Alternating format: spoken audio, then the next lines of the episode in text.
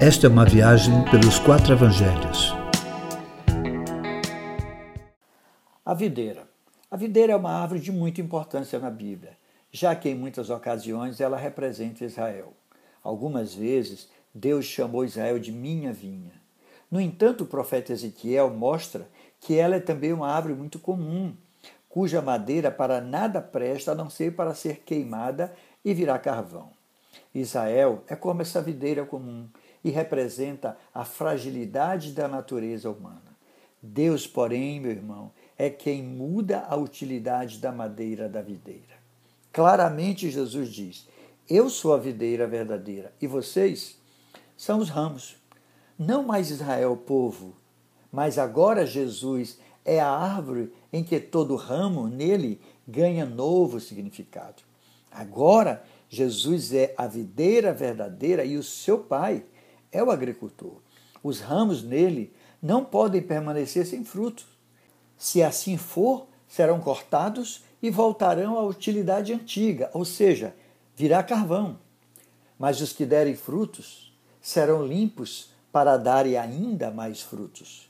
Jesus mostra que os ramos que derem fruto passarão pela poda, que é um processo de limpeza operada pela sua palavra. O segredo para os ramos é apenas permanecer ligado à videira, pois de si mesmo não poderão dar nenhum fruto.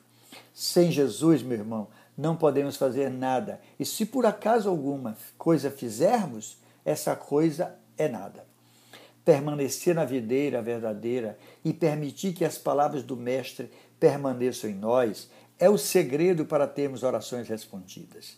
Conforme Jesus, o que glorifica o Pai, ou seja, o que mostra o Pai na sua vida, meu irmão, o que o torna visível em você, é dar fruto. E em assim sendo, evidencia-se que és um discípulo.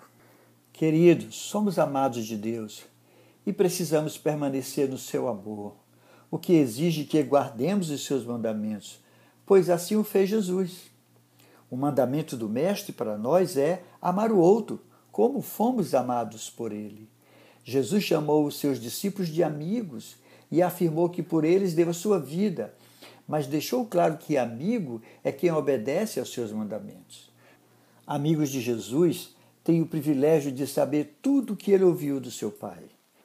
Meus irmãos, não fomos nós que escolhemos Jesus, mas ele nos escolheu e fomos assim escolhidos para dar fruto, fruto que permaneça.